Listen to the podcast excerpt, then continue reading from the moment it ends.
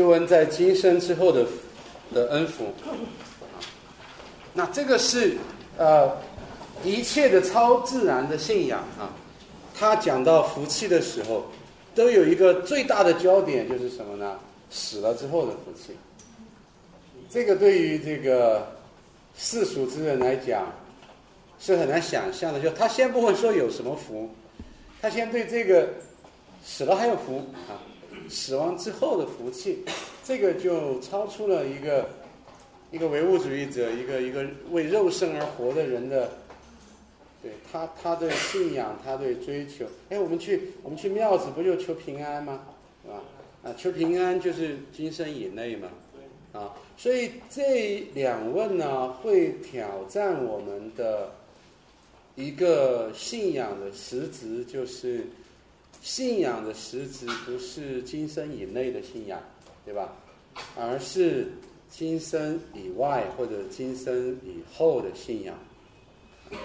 所以，呃，为什么你的第一问说你的人的目的已经被改变了呢？因为。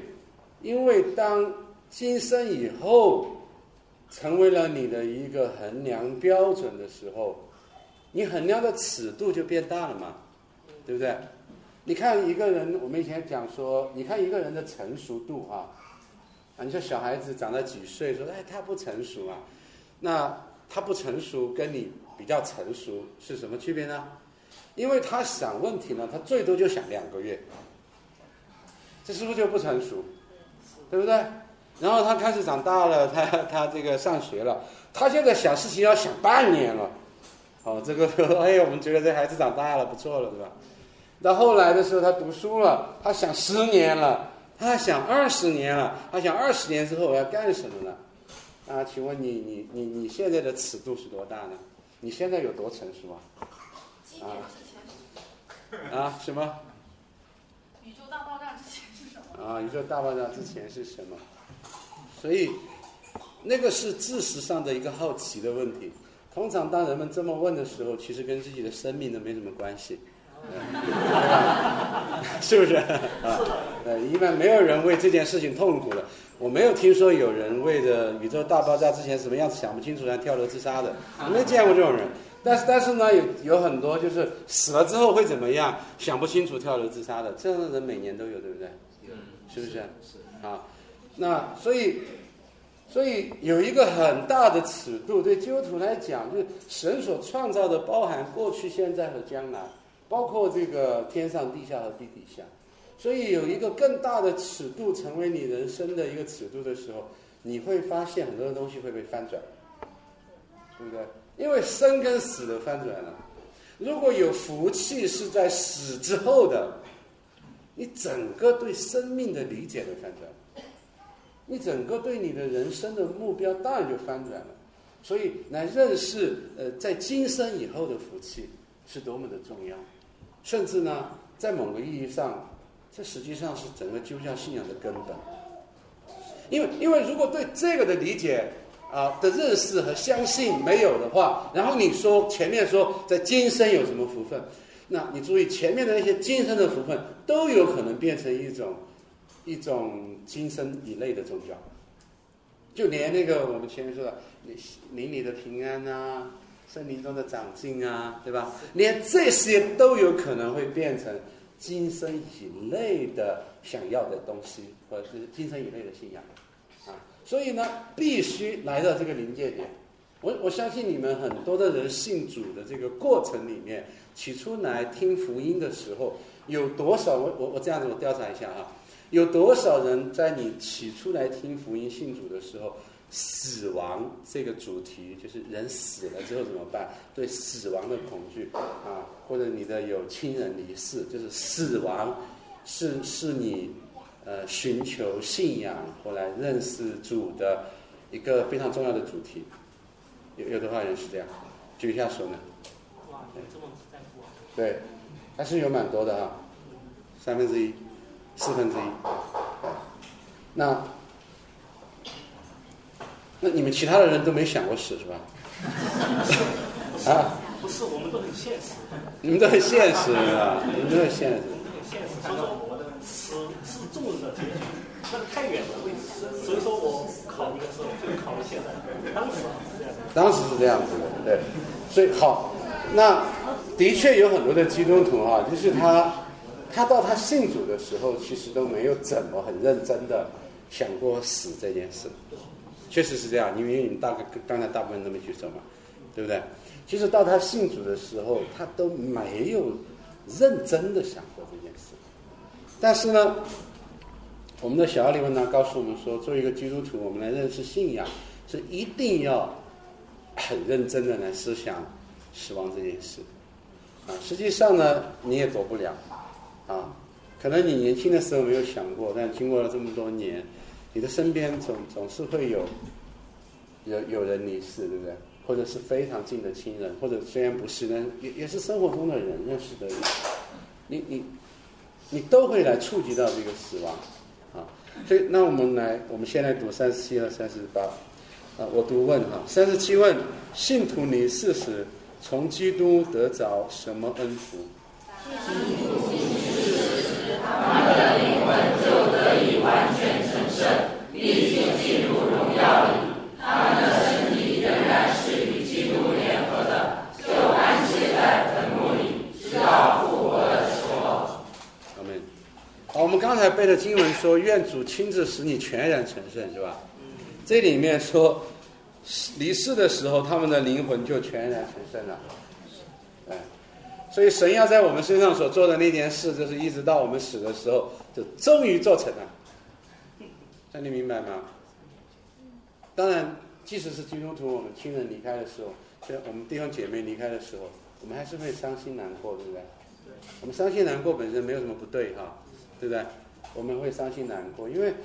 因为因为毕竟是不能够不能够跟在肉身当中，在这个地上的时候美好的时光的相逢，但是，嗯，我以前刚我以前刚信主的时候呢，有一个啊，嗯，就是以中国以前有一个信主的呃经济学家叫做杨小凯，啊，不知道有些人听说过哈，呃，有一个穿呃这个。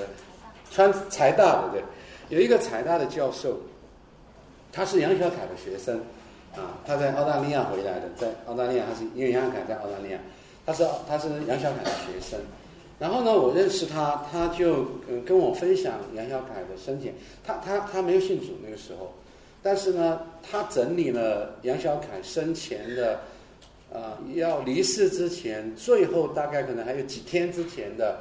就他，他觉得那个时候身体已经很弱了，他他想留一个那个，就是他比较长篇的一个关于他信主的一个一个一个的那个，对，呃，给他录了像啊。那以为他只能讲大概十分，他就他身体很不行了嘛，结果他讲了一个小时。然后呢，这个他的这个学生呢，就他没有信主，就给他全部整理出来，啊，然后呢，他参加了他的葬礼。他说：“对他最大的一个触动，就是他参加他老师的葬礼，因为他说他从来没有参加过这样子的葬礼。他说每一个，因为在那个葬礼上呢，他的老师小凯的一些呃，这个都是一些基督徒，然后家人里面呢，还有他的同事啊，还有呃，就认识他的教会当中的呢，有好些人上来哈，轮流的，就是呃，分享几句哈。”分享分享一个一个事情啊，他说整个葬礼从头到尾都在笑，每个人上面讲的当然都是有点，当然一开始都是哦回想一个，但是讲到最后都大家都笑，啊，然后整个的氛围他他从来没这个哪里是葬礼啊，对呀，他感觉到那个葬礼很庄严，当然是很庄严，然后很很肃穆，很很圣洁啊。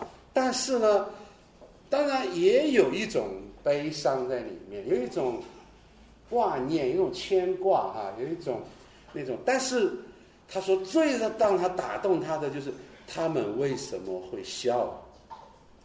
他觉得他一直想不明白这件事，他们为什么会笑？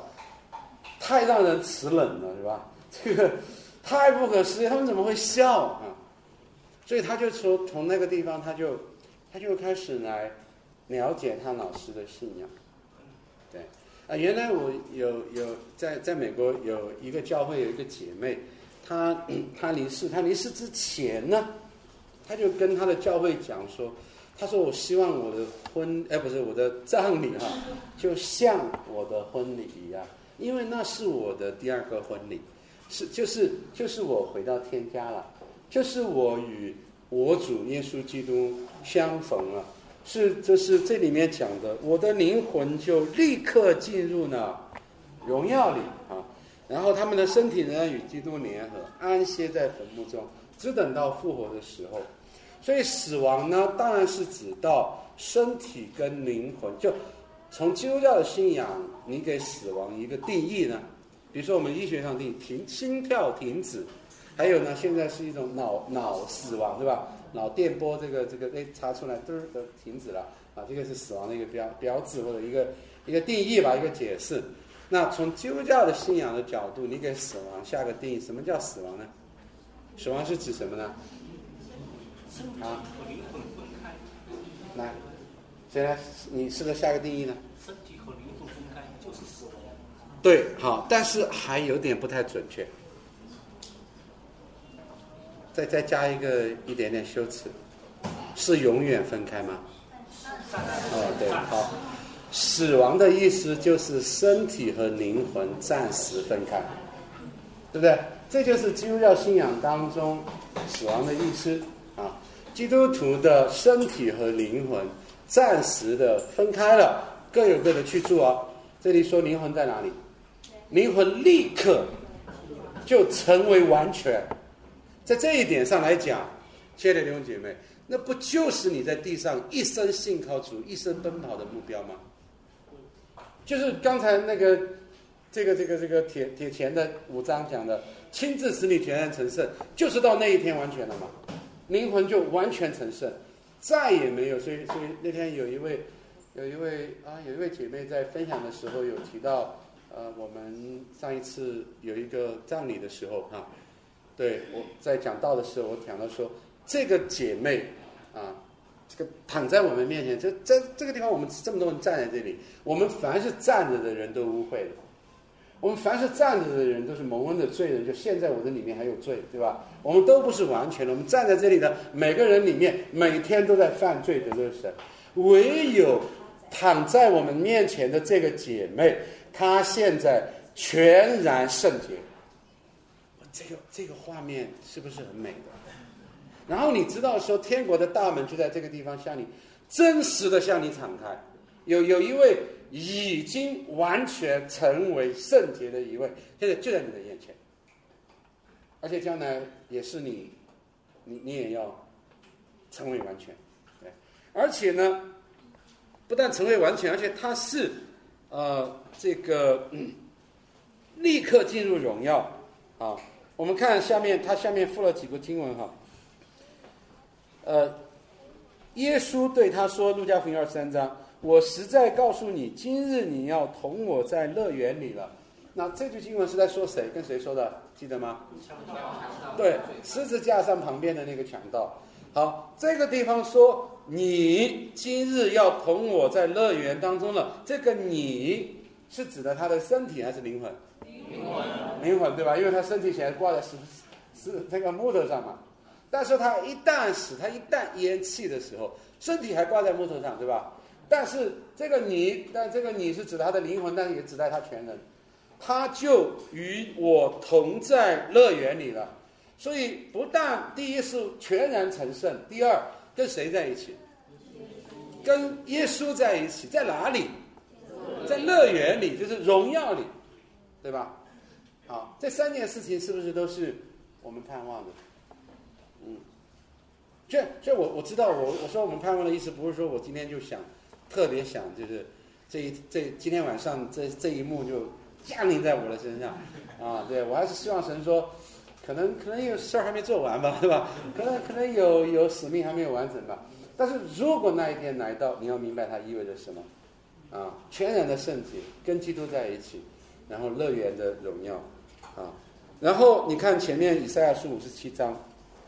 你他们得享平安，素行正直的个人在坟里安歇，这个地方的个人是指到他们的身体，还是指到他们的灵魂呢？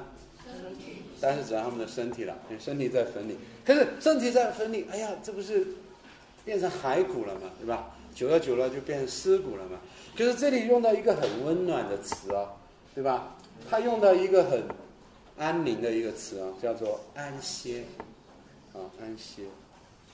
好，那从这个角度来讲的话，有一次有人就问我说：“基督徒是不是就是不能够火葬的？”是啊，烧了才怎么在坟里安歇啊？是吗？啊，就基督徒应该应该要土葬的，要坚持这一点，不能够火葬的。你觉得是是？你点头是吧？你觉得应该是是这样子对吧？对。哦，你你很担心这件事儿是吧？好，其他弟兄姐妹能不能够，他有点担心，你们想对他说点什么劝勉的话、安慰的话啊？来，有没有谁来？来试一试，来跟这位姐妹说点什么？啊，哎，来。呃，神竟然能够从尘土造人，难道不能从尘土间将你收回来？听听听听听懂了吗？啊，是。好，还有没有谁来回应一下这件事？可以可以火葬吗？可以，啊，火葬怎么办？《使徒信经》里面身体复活嘛，对，身体复活，对，所以身体跟灵魂一旦分开，那还有一处的经文可能讲得更明白一点，《传道书》十二章七节，啊，《传道书》十二章七节，来翻到翻到，请你们一起来读，啊，我们多查几处的经文啊。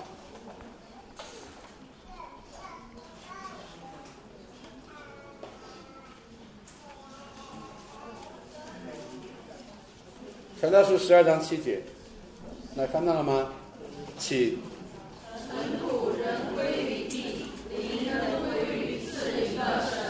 阿门。好，这个地方也讲到了死亡是指到身体跟灵魂的分离，对不对？然后各有各的去住。这个地方讲到尘土，为什么他说尘土人归于地呢？哎，这个人啊，这个这个这个这个语气在这里会表达什么意思呢？啊？他本来已经是，他本来就是就是这是回到了创世纪第一章，对不对？是不是？神用什么？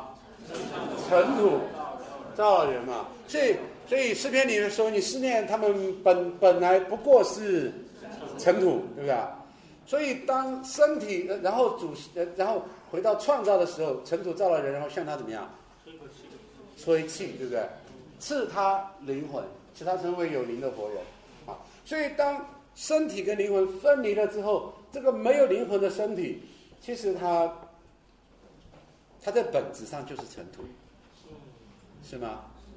火化是加速了腐败的过程，是不是这意思？是的，就是如果我是土葬，那如果五年之后主就来了，对吧？他能够看到我原来的样子，对吧？但是如果主是五百年之后来，有什么区别？你明白吧？火葬跟土葬有什么区别？尘土人归于尘土，是不是？没有区别嘛？当然，在另外的一个意义上来讲的话呢，当然中国在今天就是全面的这个这个土火葬啊，啊，它本身呢确实带着强烈的无神论的思想的影响。啊，共产党在四九年之后，他大力的推行这个土葬，是要打破所谓的封建文化，就是中国人传统的文化。中国人传统的文化里面认为人死了要怎么样？啊，他那他不是说他要复活哈、那人死了怎么样？那他入土为安，而且他就入土为大，对吧？而且他是他还是相信人有灵魂的，对不对？你要是把，当然他还相信有风水，对吧？这是个总之一套的东西。但风水呢，就打掉就打掉了，对吧？但是共产党是用唯物主义的观点，共产党认为你本来就是泥巴。对吧？归于尘土就归于尘土，他不会考虑说还有灵的问题，还有将来复活的问题。所以火葬的一个全面强行的推行，的确是反映唯物主义的思想。它它带给中国人一种很强烈的，就是认为人死了之后，其实就其实就就灰飞烟灭了。这个观念，其实在今天的中国人里面是很强烈的。好，如果火葬代表那种灰飞烟灭的想法，这个当然是不合乎圣经的，对吧？这个当然是不合乎圣经的啊。所以在某个意义上，厚葬其实是合乎圣经的。嗯，尊重人死亡之后的身体，给他尊重的待遇，给他这个尊贵的待遇，给他体面的待遇啊，然后表达对这个死者的敬重，不是不是膜不是膜拜了，不是去烧香哈、变成了一个神明了，但是敬重他。因为他是上帝所创造的生命，这个生命身体跟灵魂虽然暂时的分开，但他并没有消失，他是在等待什么复活，对不对？对于基督徒来讲，他安歇在在坟墓当中，所以就中国古人的这个慎终追远的思想，实际上是有价值的。在今天，中国人实际上反而是不重视葬礼的，真的不重视葬礼。这种不重视当中，其实是无神论思想的影响。所以我实际上，我我有的时候经常因为教会经常常常的去这个殡仪馆，我真的觉得，我有时候到殡仪馆，然后看到周围的那些所有，我真的觉得中国人的葬礼现在哈、太简陋了，太这个粗陋了，太没文化了，太让人寒心了。基本上给人的感觉像车间，你明白吗？基本上给人的感觉是在处理物品，不是在面对有神的形象的人。所以，甚至在今天，就是说那些不信主的人，实际上好多的大部分的人，其实亲人离开的时候，一般都不会在葬礼上过多花费。我觉得这是一件很奇怪的事，但我的意思不是说要要拼命花费啊，不是这个意思啊。但是我的意思是说，如果结婚花了三万，为什么葬礼不花三万呢？难道葬礼不如婚礼吗？因为中国人今天一个方面他是无神论的，二个方面为什么他不会？他中国传统至少还要停留七天，对不对？因为他对吧？但是中国现代人他不敢这样做，为什么？没有安慰，没有安慰，谁敢搞七天？搞七天怎么办？搞七天出精神病怎么办？搞七天最后哭了回不回来怎么办？安慰在哪里？没有安慰，这件事情就要赶快办，早点了结，然后呢，回到正常生活，把死亡这件事情忘掉。这是今天大部分人中国人的观念。所以对待亲人的时候都是这样子的，赶快把这件事情处理掉，不要哎哭哭一下够了，不要哭。哪有哭什么七天的？哪有什么做什么三十天？但我的意思不是说你非要做七天三十天，我的意思是说这个的里面反映的，并不是一种所谓进步的思想，其实是无神论的思想的影响，使得面对死亡没有敬畏。第二，面对死亡没有尊敬；第三，面对死亡没没充满恐惧，没有安慰，所以要草草了事。所以实际上，我我们以前在教会当中做过几次葬礼，因为有的时候在那个地方，哎呀，太真的是，在那个地方能够去做葬礼也很好。其实。甚至反过来哈，出席葬礼的人，通常都没有人家出席举行婚礼的时候来的人多。你不觉得世态炎凉吗？我结婚的时候来了一百五十人，死的时候来了二十八个人，这不就盖棺定论吗？这一辈子，对吧？那婚都白结了，你明白这意思吗？如果充满了一种盼望，如果使如果我们了解人信徒离世的时候的恩福，结婚的时候来一百人，葬礼的时候来三百，这才是基督教的文化。所以我我非常感恩，就是弟兄姐妹们，我常常以前讲，希望你在这间教会出席葬礼跟出席婚礼一样的多。但我非常的感恩，就是我们教会的很多一些弟兄姐妹，甚至有的时候，其实其实都大部分人都不认识。所以你你们也是一样，你在教会认识多少人？你好多人都不认识，对吧？我跟你谈话说，我在教会来了几个月，我就认识十五个人。但是很感恩，就是很多时候教会的葬礼的时候，都有很多弟兄姐妹去参加，甚至有的时候是我们一些临终四喜，可能临终四喜在医院当中过了一两周啊、一个月啊，然后举行葬礼。其实教会没几个人，甚至连见都没见过他，但很多时候教会会去很多弟兄姐妹。而最有意思的就是什么？其实他的亲人来的非常少。所以我我我我参加很多教会的这种葬礼，我我看我觉得这一点是上帝很很美好的，能够看到就是在基督徒里面的那种，在在离世的时候福音所带给我们的盼望，就是教会举行的很多的葬礼当中，教会的弟兄姐妹来的都比他们的亲戚朋友来的多。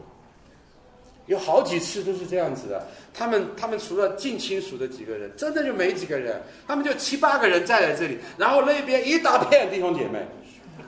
对，这这他的亲朋好友跟他认识了一辈子，好多人是跟他十年二十年的朋友同事。这边这一帮弟兄姐妹，好多人只跟他认识两三周，好多人只认识五个月，好多人都知道这个人是我们教会的弟兄姐妹，其实跟他都没打过招呼。